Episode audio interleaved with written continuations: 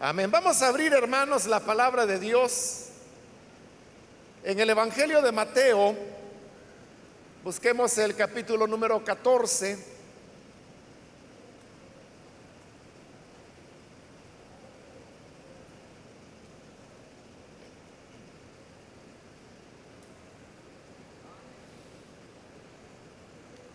La palabra de Dios nos dice en el Evangelio de Mateo, capítulo 14, versículo 25 en adelante, mas a la cuarta vigilia de la noche,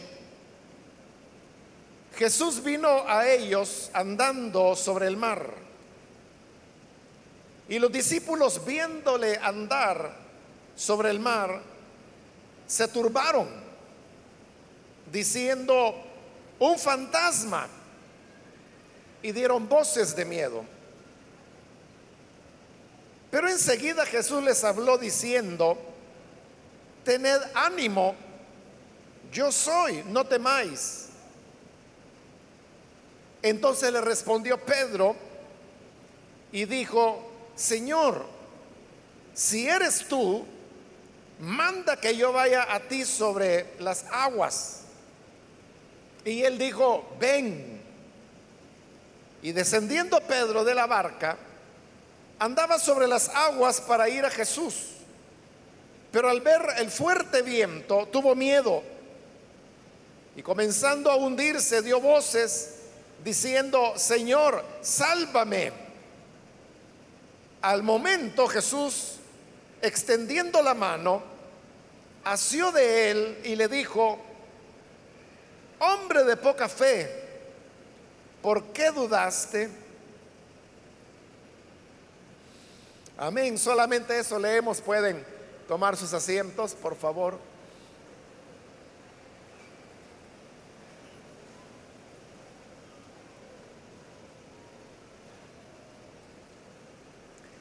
Hemos leído, hermanos, en esta ocasión el relato que creo que es familiar de la ocasión cuando Pedro caminó sobre las aguas para intentar llegar a donde el Señor Jesús se encontraba.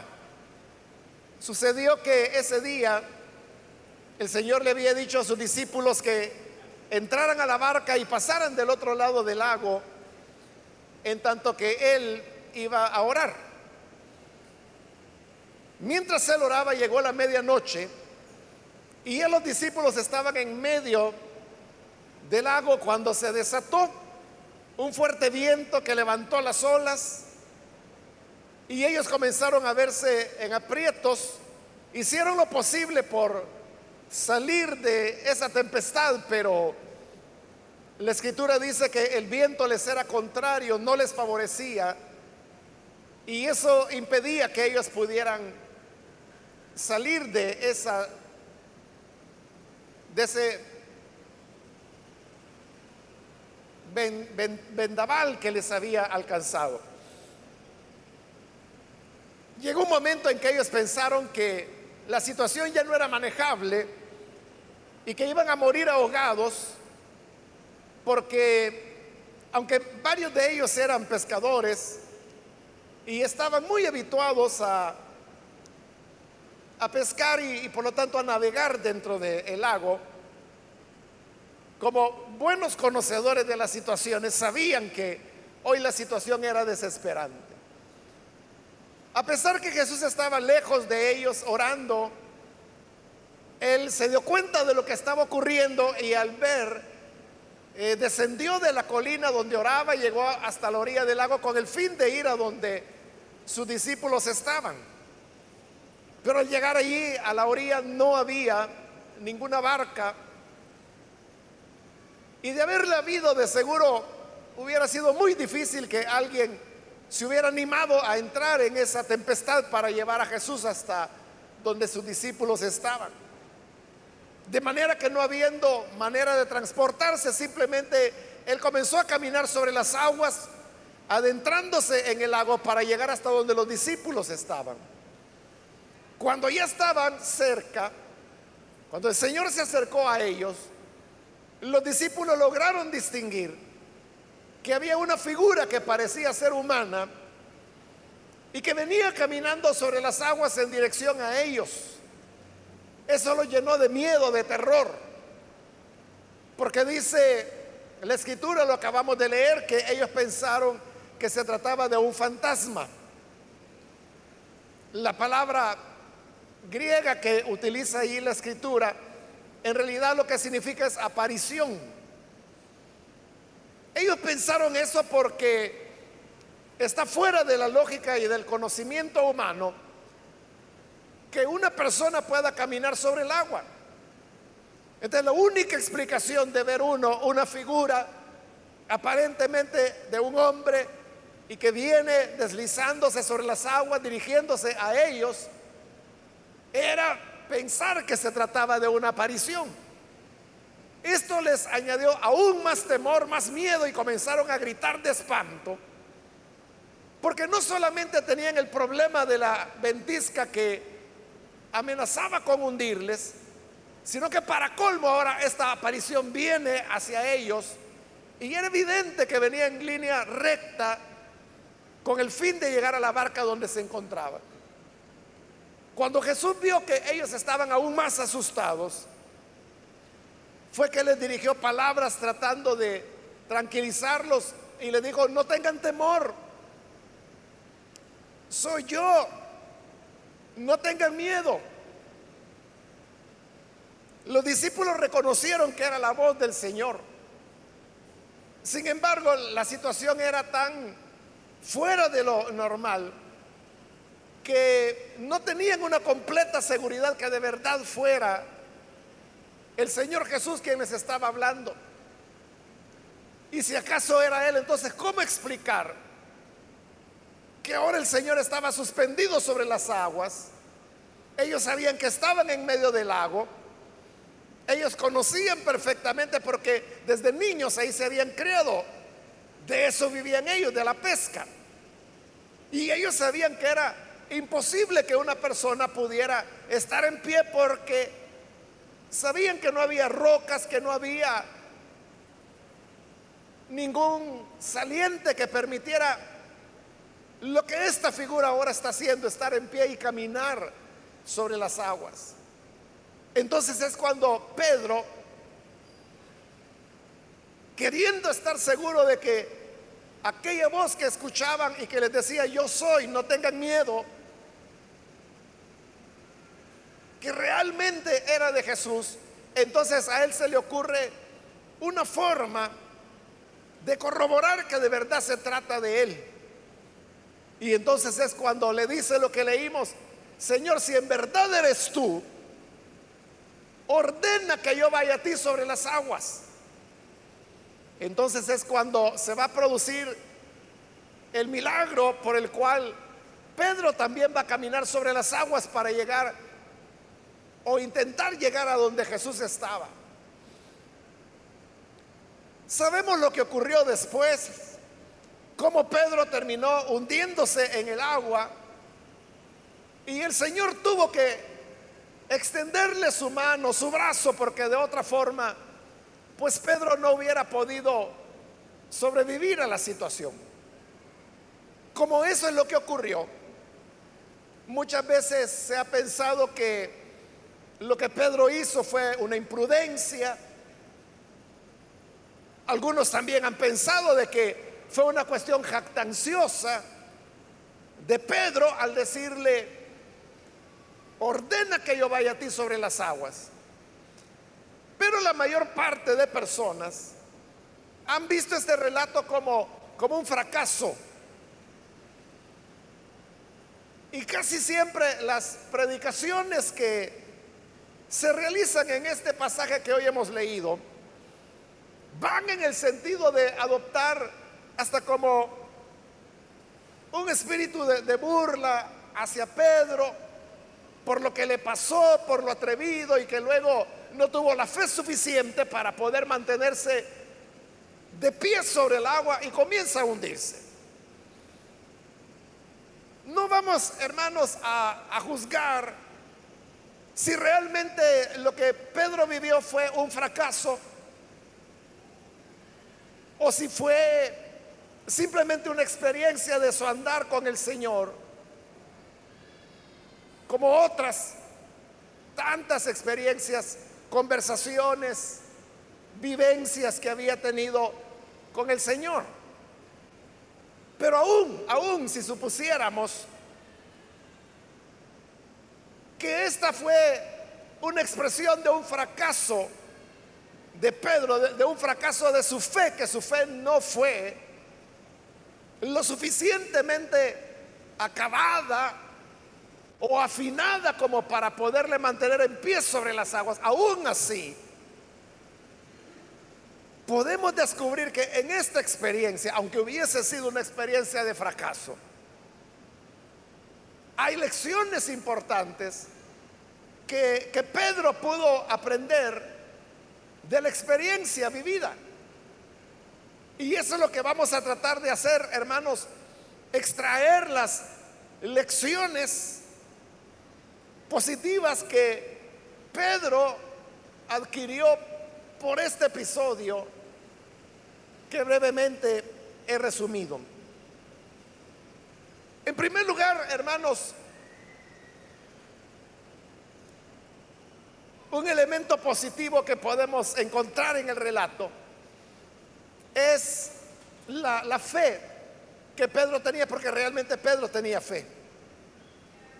¿En qué se manifiesta la fe? Se manifiesta en las palabras que él le dijo a Jesús. Si esas palabras fueron dichas con precipitación o sin ponerse a razonar mucho, En fin y al cabo, ese era el carácter de Pedro, era un carácter impulsivo. Pedro no era alguien así de mucha reflexión, sino que era ese tipo de personas que primero hace las cosas y después empieza a pensar si debió haberlas hechas o no. Ese era el carácter de Pedro. Pero aún en esta impulsividad, uno ahí puede descubrir la, fe, la confianza grande que Pedro tenía en Jesús.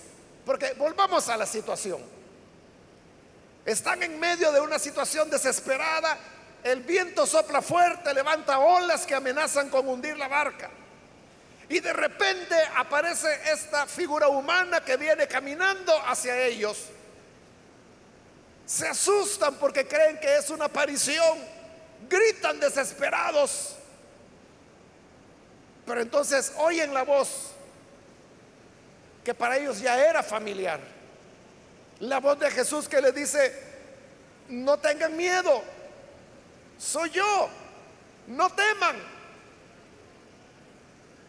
Ellos oyeron la voz, Pedro oyó la voz, Pedro la reconoció. Y en respuesta a eso que la voz decía, porque oían que la voz era del Señor, pero no lograban todavía, recuerde, dice ahí que era la cuarta vigilia de la noche, es decir, que eran entre 3 y 6 de la madrugada. Entonces estaba oscuro, entonces no lograban verlo. Y ahí es donde, en esa impulsividad, Pedro viene y le dice, Señor, si en verdad eres tú, ordena que yo vaya a ti sobre las aguas. Pero mire, en esas palabras, que fueron dichas si así fue sin mayor reflexión, con impulsividad, están manifestando una gran fe.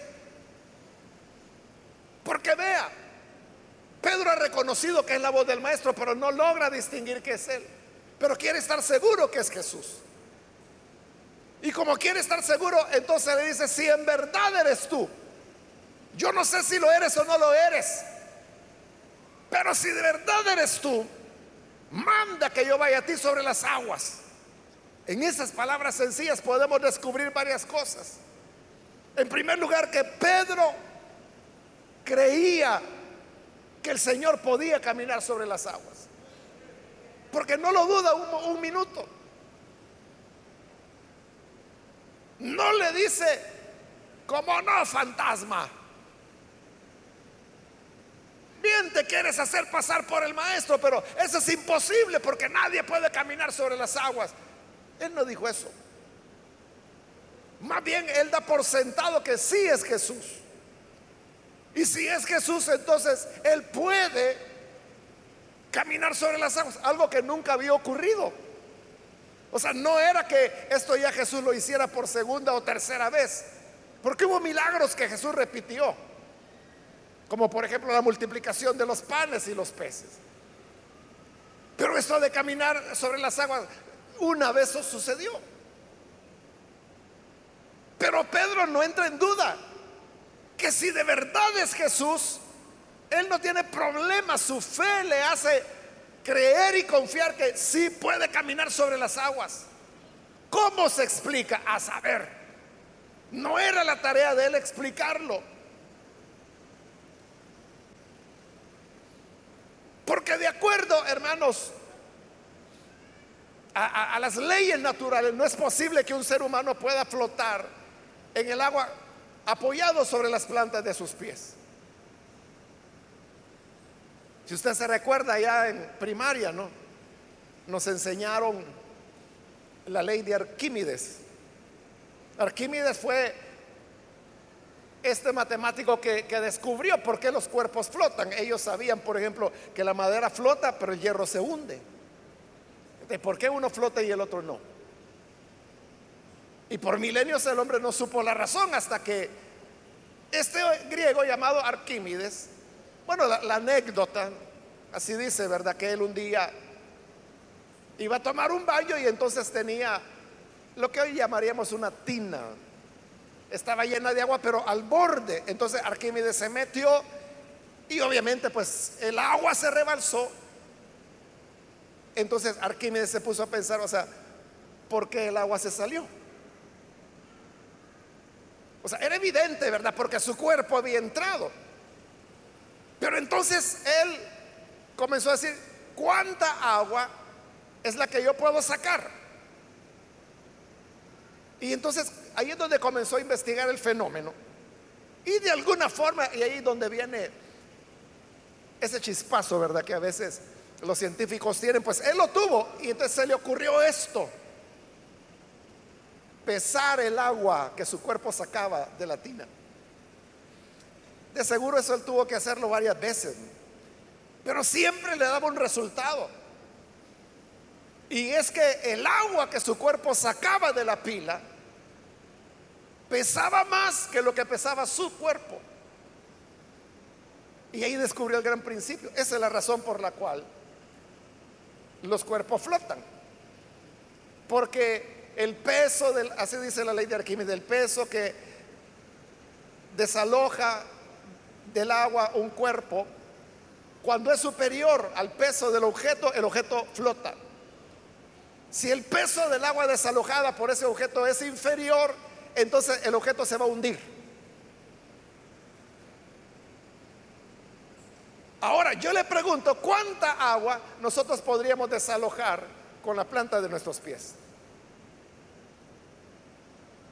Si quiere usted haga la pregunta y en su casa ponga un guacalito, pero lleno, lleno totalmente de agua, al límite.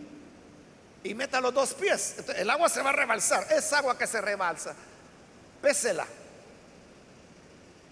Y el peso de esa agua, no sé, le va a salir. Ahí depende si usted es pie grande o pie delgado.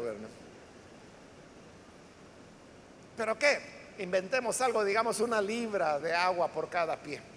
Está desalojando dos libras, pero ¿cuánto pesa usted?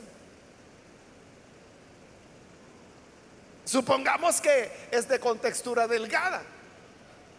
Usted puede pesar ¿qué? 120, 130, depende de su altura, depende si es hombre, si es mujer, una serie de elementos. Pero que pesara 100, vaya, que digamos que está esquelético.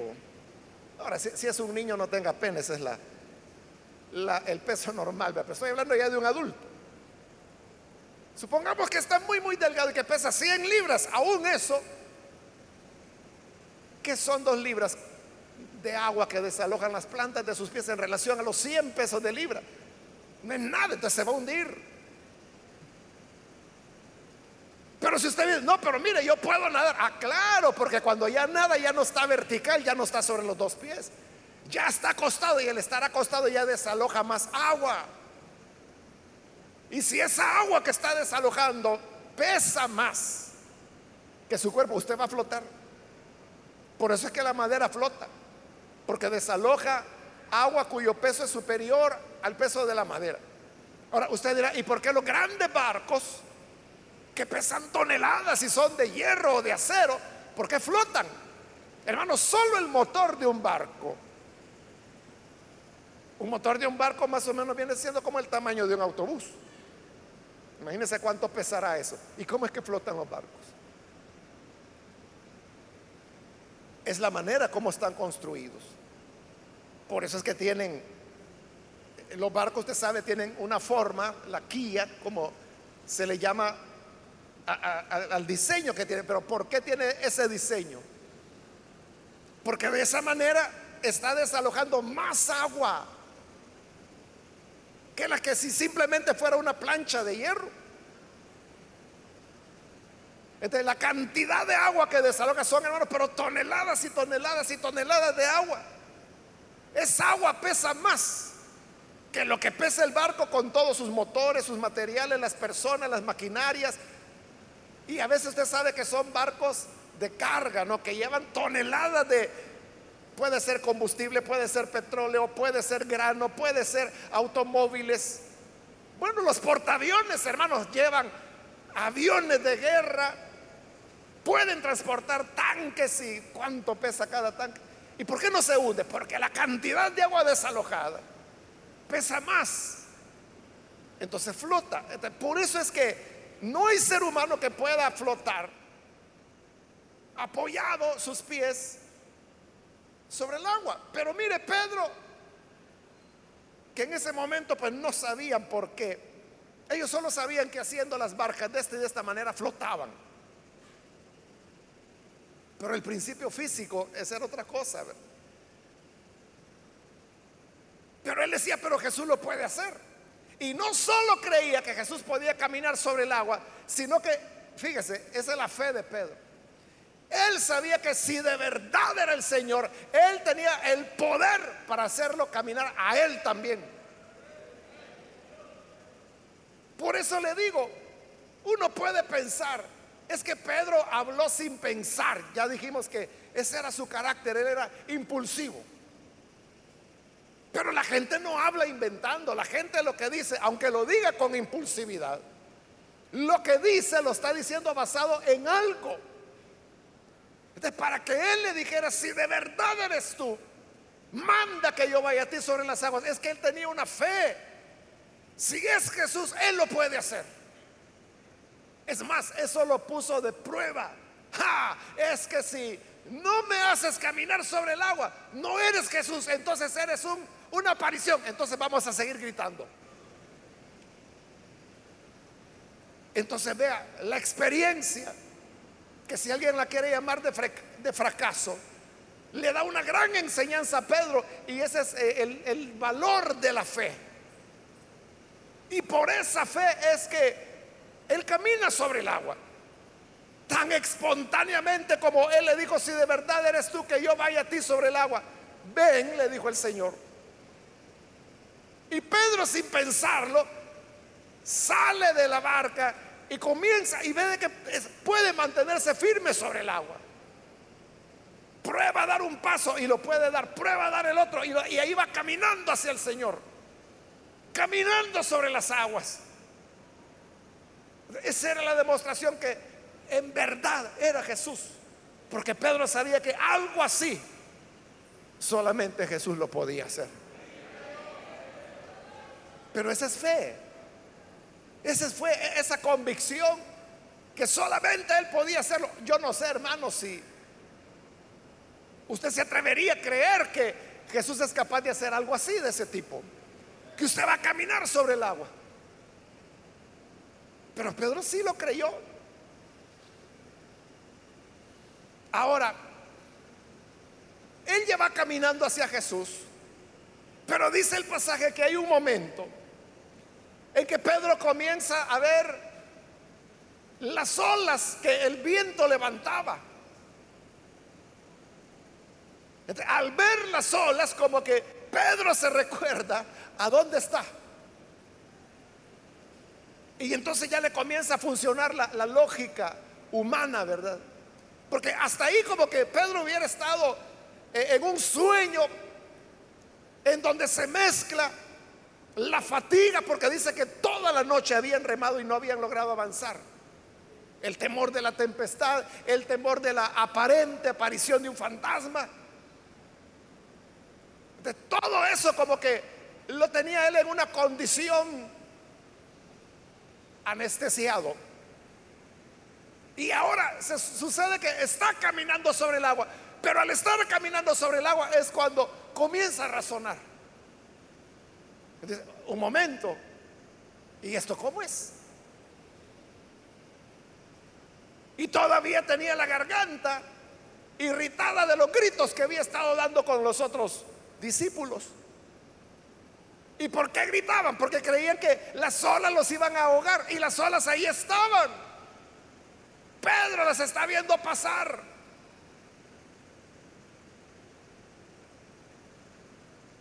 Entonces, eso de que quita la mirada de Jesús para ver la tempestad es lo que lo coloca en la realidad de nuevo y se comienza a hundir. Es que mientras las personas no, no piensan mucho en lo que está ocurriendo o lo que están viviendo, no tiene mayor problema. Si usted se sube a un ascensor porque quiere llegar a algún lugar, a una oficina, a un centro comercial, qué sé yo. usted simplemente lo que quiere es que el ascensor llegue rápido. Y usted se entra, marca el piso al cual quiere subir y ya. Pero si estando en ese ascensor, usted se pone a pensar que ese es un gran pozo. Depende a qué piso vaya, ¿verdad? Pero si va al quinto o al décimo, bueno, la torre más alta que hay aquí en el país tiene 14 pisos, ¿verdad? Aunque hay por ahí una torre de apartamentos que dicen que tiene 16. Bueno, redondeamos digamos que hay alguna de 20 que creo que no hay. De abajo hacia arriba se ve bien, ¿verdad? Pero si usted se pone arriba y sobre todo si viera a través de ese tubo que va desde el piso más alto hasta el sótano, dentro de ese tubo es donde el ascensor se está moviendo. Y si usted se pone a pensar, ¿Y si este cable se rompe? Porque son cables no los que levantan y mueven los ascensores. ¿Y si se suelta? ¿Y si nos vamos para abajo? Pero note, ahí usted ya está razonando, ya, ya está pensando. Y pregunta, bueno, ¿y aquí cuántas personas vamos? Vamos cinco. ¿Cuánto hemos de pesar? Y sobre todo ese que está gordito. Entonces usted comienza a ahí está usando ya la cabeza, está razonando usted dice, eh, puede comenzar a angustiarse. Y a decir, ay, que no se vaya a romper, que no se vaya a romper, que no se vaya a romper. Porque ya está pensando, pero anteriormente, ¿por qué no lo pensó? Porque lo que quería era simplemente llegar al piso, no sé qué.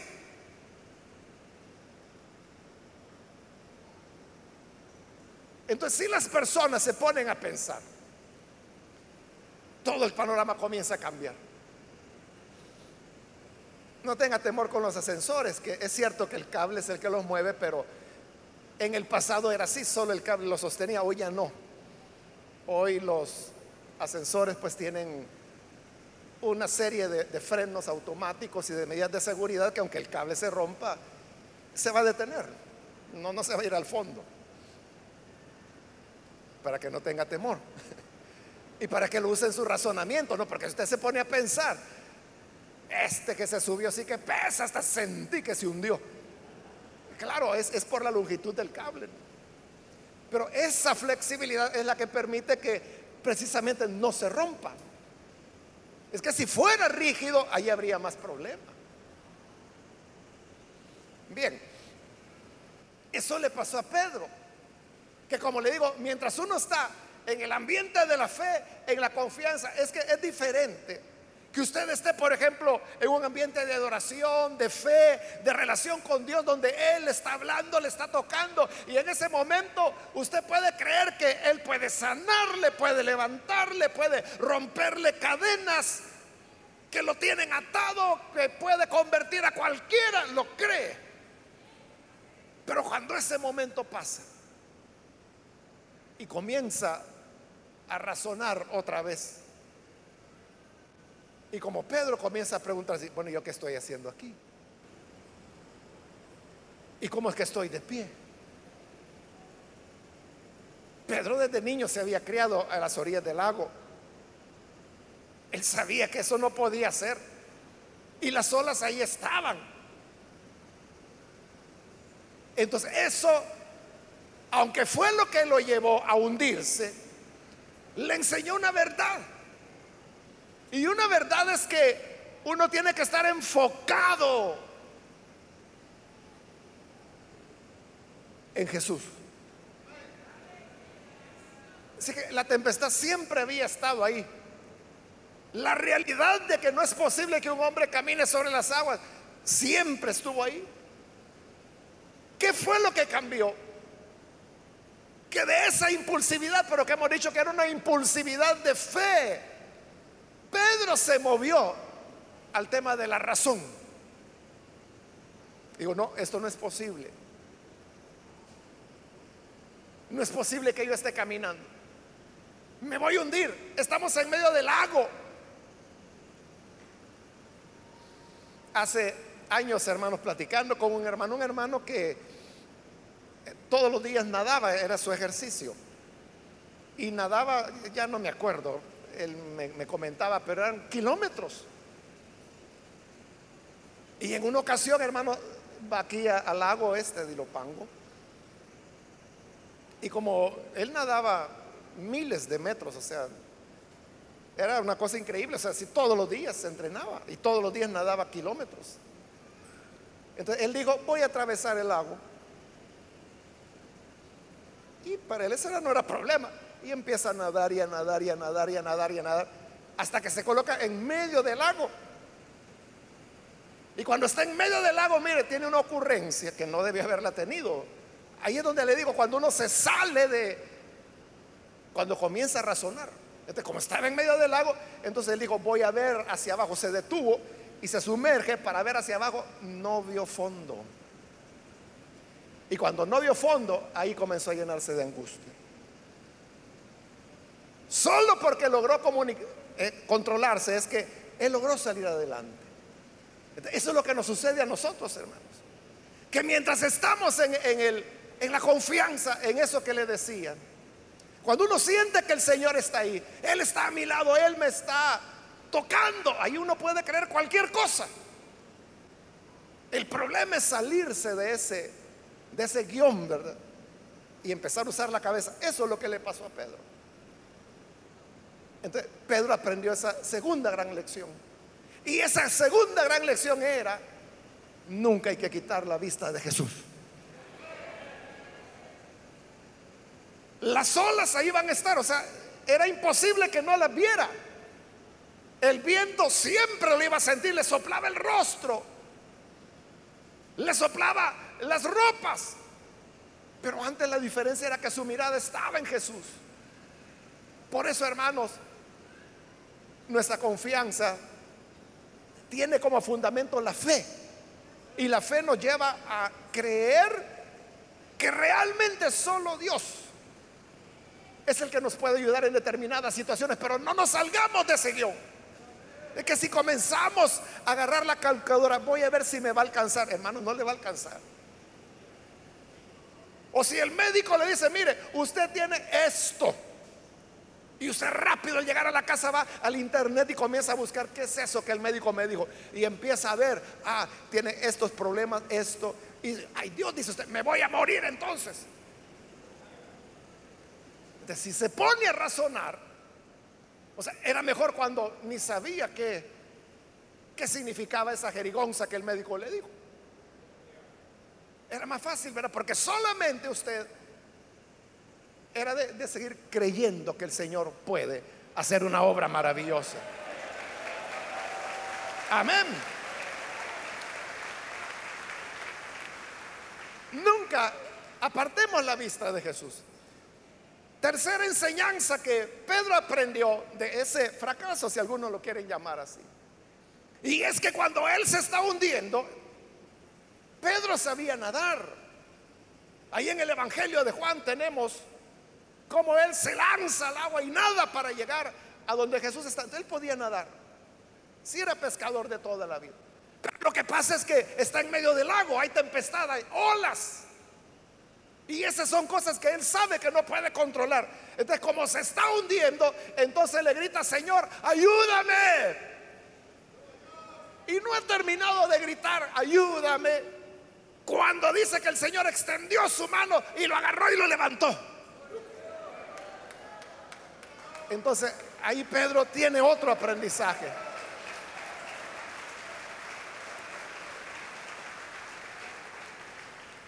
Ese aprendizaje, hermanos, era de que siempre el Señor, como lo dice el Salmo, es nuestro pronto auxilio en la tribulación.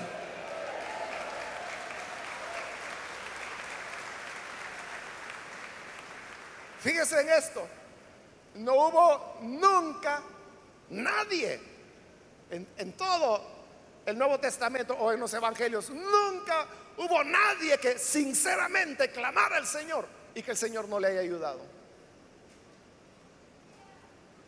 Él aprendió eso de que aunque hubiera perdido la concentración, y quizás Pedro después se quedó lamentando y dijo, bueno, yo, ¿por qué no me quedé viendo el brillo de los ojos del Señor?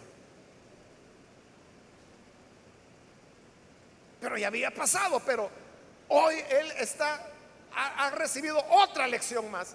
Y la lección es que en los momentos extremos, en los momentos de necesidad, cuando apenas logramos exclamar, Señor, ayúdame, ahí está la, la mano fuerte del Señor. Yo, así la imagino, ¿verdad? Una mano fuerte, un brazo fuerte. Que lo levanta porque el Señor está apoyado sobre el agua.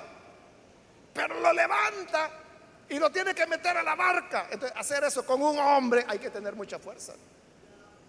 Por eso le digo, fue una mano fuerte. Esa es la mano fuerte de nuestro Señor.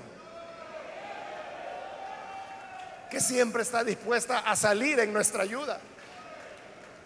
Entonces, aunque, bueno, si usted quiere pensar de que Pedro fracasó, vaya, está bien, fracasó. Pero aún en el fracaso no nos olvidará el Señor. Aún si en el fracaso le decimos, Señor, ayúdame. Aunque estemos en líos por nuestra duda o por nuestra falta de fe. Aún así, que usted diga, es que es mi culpa. Sí, pero si tú con sinceridad dices, Señor, ayúdame, ahí estará la mano del Señor para ayudarte. No debemos dudarlo.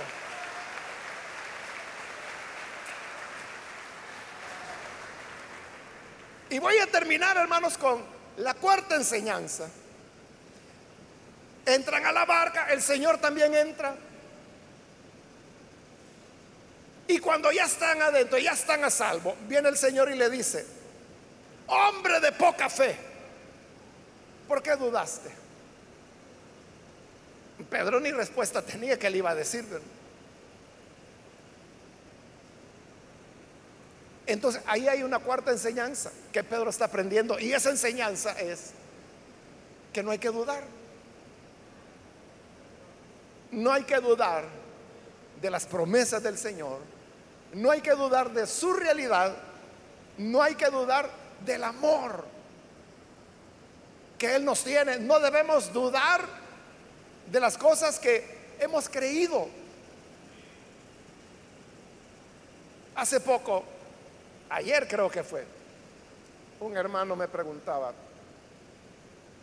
que había oído a un fulano por ahí que afirma que no hay Trinidad. Y entonces él me decía, eh, ¿será cierto hermano que no hay Trinidad?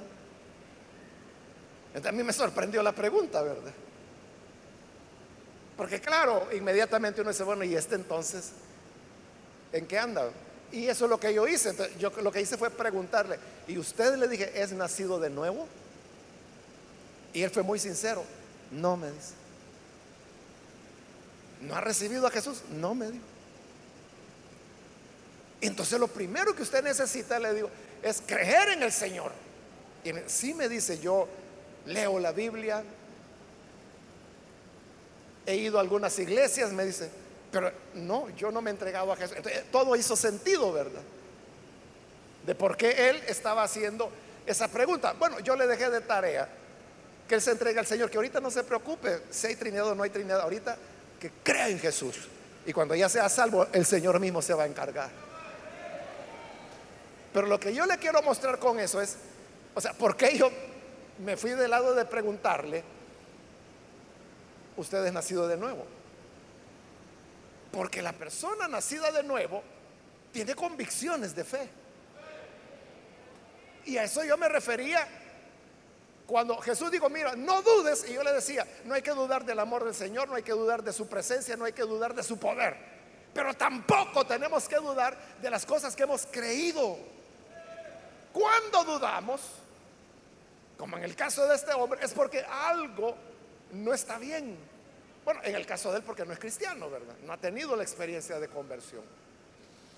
Pero mire que algo conoce, ¿verdad? Porque yo le pregunté eso, usted ha nacido de nuevo y me entendió me entendió a qué yo me estaba refiriendo. Entonces, nosotros hermanos, lo que creemos debemos creerlo con sinceridad. No debemos movernos de eso. Esa es la otra lección que Pedro aprendió. Porque fue lo que el Señor le dijo, fue lo único que le dijo. No le dijo, ay Pedro, ¿y para qué te metes en lío si no vas a aguantar? Esto es para gente de fe y si tú no la tienes, no, lo único que Jesús le dijo, ¿por qué dudaste? Todo estaba bien. Jesús no le dijo, mira, qué atrevido Pedro que me dices que te haga andar sobre el agua. No, el único problema, Pedro, es que dudaste. ¿Por qué? Esa es la pregunta. ¿Por qué tendríamos que dudar de Jesús? ¿Por qué tendríamos que dudar de Dios? ¿Por qué tendríamos que dudar de su palabra? ¿Por qué? Porque tiene fecha de vencimiento la palabra de Dios. O porque Dios tiene una edad de, hasta donde puede y quizás Dios ya se está jubilando y pues quién sabe si me va a ayudar.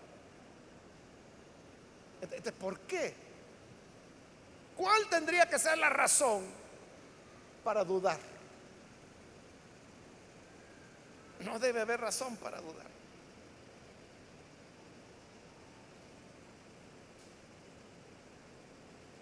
el Señor dijo que la hierba se seca, la flor se marchita, pero la palabra del Señor nuestro Dios permanece para siempre. No hay por qué dudar.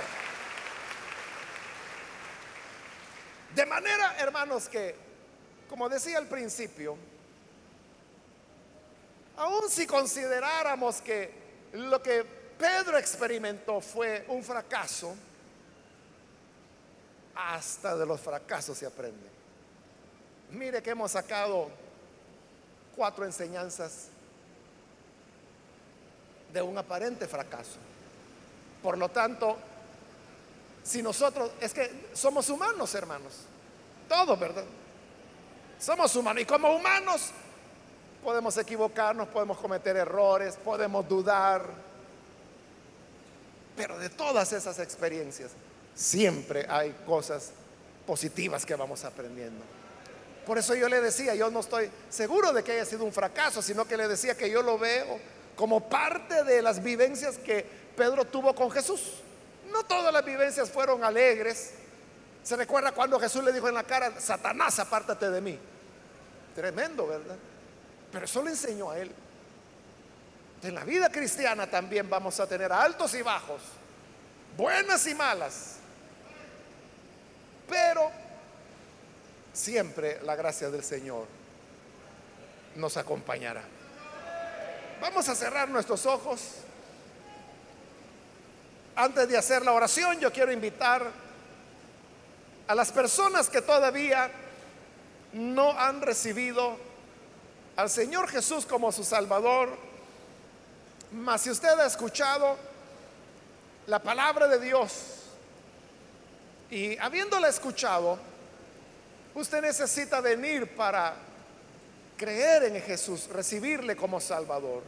Entonces yo le invito para que ahí en el lugar donde está, se ponga en pie en señal que usted desea recibir al Hijo de Dios. Y con todo gusto nosotros vamos a orar por usted. Cualquier persona, cualquier amigo, amiga que por primera vez necesita venir al buen Salvador, póngase en pie en señal que usted desea dar ese paso de fe. Y con gusto vamos a poner su vida delante de Dios. Con gusto todos, todos los que estamos acá, vamos a orar para que Dios le bendiga y su vida pueda ser transformada. Así que hoy con toda confianza póngase en pie. Si es primera vez que necesita venir al buen Salvador, vamos a orar por usted. Muy bien, aquí hay una persona, Dios lo bendiga, bienvenido. Alguien más que necesita venir al buen Salvador, puede ponerse en pie para que oremos por usted. Venga con toda confianza. Que la gracia del Señor le espera con los brazos abiertos. Muy bien, aquí hay otra persona, Dios la bendiga. Alguien más que necesita pasar puede ponerse en pie. Y queremos orar por usted. ¿Hay alguna otra persona? Hoy es el momento adecuado cuando la gracia de Dios le puede alcanzar. ¿Alguien más? Venga, póngase en pie para que oremos por usted. También quiero invitar si hay hermanos, hermanas que se alejaron del Señor.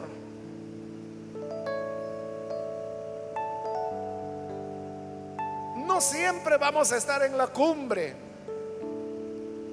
No siempre vamos a estar rindiendo el 100%. A veces podemos tener nuestros fallos nuestros errores. Pero hoy es una buena oportunidad para reconciliarse con el Hijo de Dios. ¿Hay alguna persona que necesita hacerlo? ¿Algún hermano o hermana? Póngase en pie. ¿Quiere reconciliarse? Vuelva al Señor. Jesús no tuvo palabras de reprensión para Pedro. Solo fue una pregunta, ¿por qué dudaste? Y a lo mejor esa pregunta también se adapta a su situación. ¿Por qué dudaste? Pero hoy es el momento de venir. Pedro se llenó de fe y junto con los otros discípulos dijeron, verdaderamente tú eres el Hijo de Dios. Es decir, disipó la duda en el momento y confesó con fe que Jesús era el Salvador. ¿Quiere usted venir y también reconciliarse con Él? Póngase en pie y venga para que oremos por usted. Voy a finalizar la invitación y hago ya una última invitación, un último llamado. Si hay alguna otra persona que necesita venir al Señor por primera vez, que nunca antes lo ha recibido, o que necesita hoy reconciliarse con Él, puede ponerse en pie y venir para que oremos por usted. Muy bien, ahí atrás hay otra persona, Dios la bendiga, bienvenida. Solo vamos a esperar que esta persona llegue, pero si quiere aprovechar estos segundos que quedan, póngase en pie también. Y venga para que podamos orar por usted. ¿Hay alguna otra persona?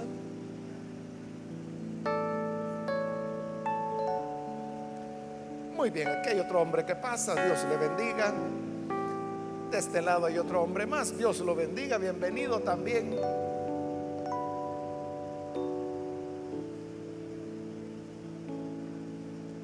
No hay nadie más, vamos a orar en este momento. Usted que nos ve por televisión, por internet o escucha por radio, únase con estas personas que están aquí al frente y reciba también a Jesús. Ore con nosotros. Señor, gracias te damos por las personas que están aquí al frente, como también, Señor, aquellos que a través de los medios de comunicación hoy están uniéndose a esta oración. Te rogamos, Padre, que les perdones, que les des vida nueva que puedan ser renovados en su fe. Porque en verdad no hay razón por la cual dudar. Tú eres siempre nuestro socorro.